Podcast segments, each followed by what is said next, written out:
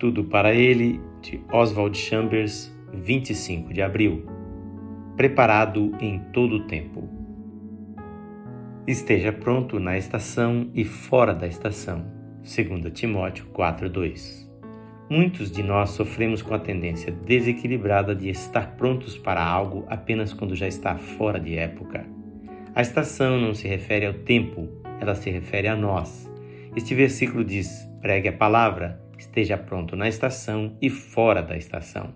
Em outras palavras, devemos estar prontos, quer queiramos ou não. Se fizermos apenas o que nos agrada fazer, pode ser que nunca façamos nada que devemos fazer. Existem algumas pessoas que são totalmente desempregadas no reino espiritual. Elas são espiritualmente franzinas e fracas e se recusam a fazer qualquer coisa a menos que sejam inspiradas sobrenaturalmente. A prova de que nosso relacionamento com Deus é correto é que fazemos o nosso melhor, quer nos sintamos inspirados ou não.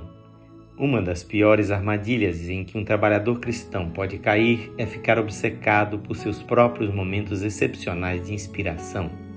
Quando o Espírito de Deus lhe dá um tempo de inspiração e discernimento, você tende a dizer: Agora que experimentei esse momento, sempre serei assim para Deus.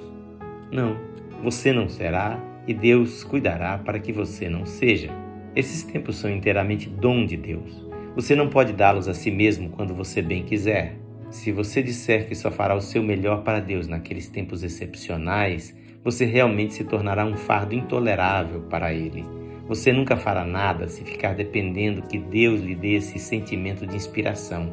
Se você fizer de seus melhores momentos um Deus, descobrirá que Deus desaparecerá de sua vida e só voltará quando você for obediente e fizer o trabalho de que ele lhe encarregou, até que você tenha aprendido a não ser obcecado e dependente de momentos excepcionais e arrebatadores.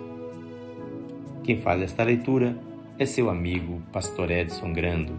Que o Senhor Jesus lhe conceda a graça e que você faça o que deve fazer sem esperar um momento especial em que se sinta pronto. Esteja pronto e pronto.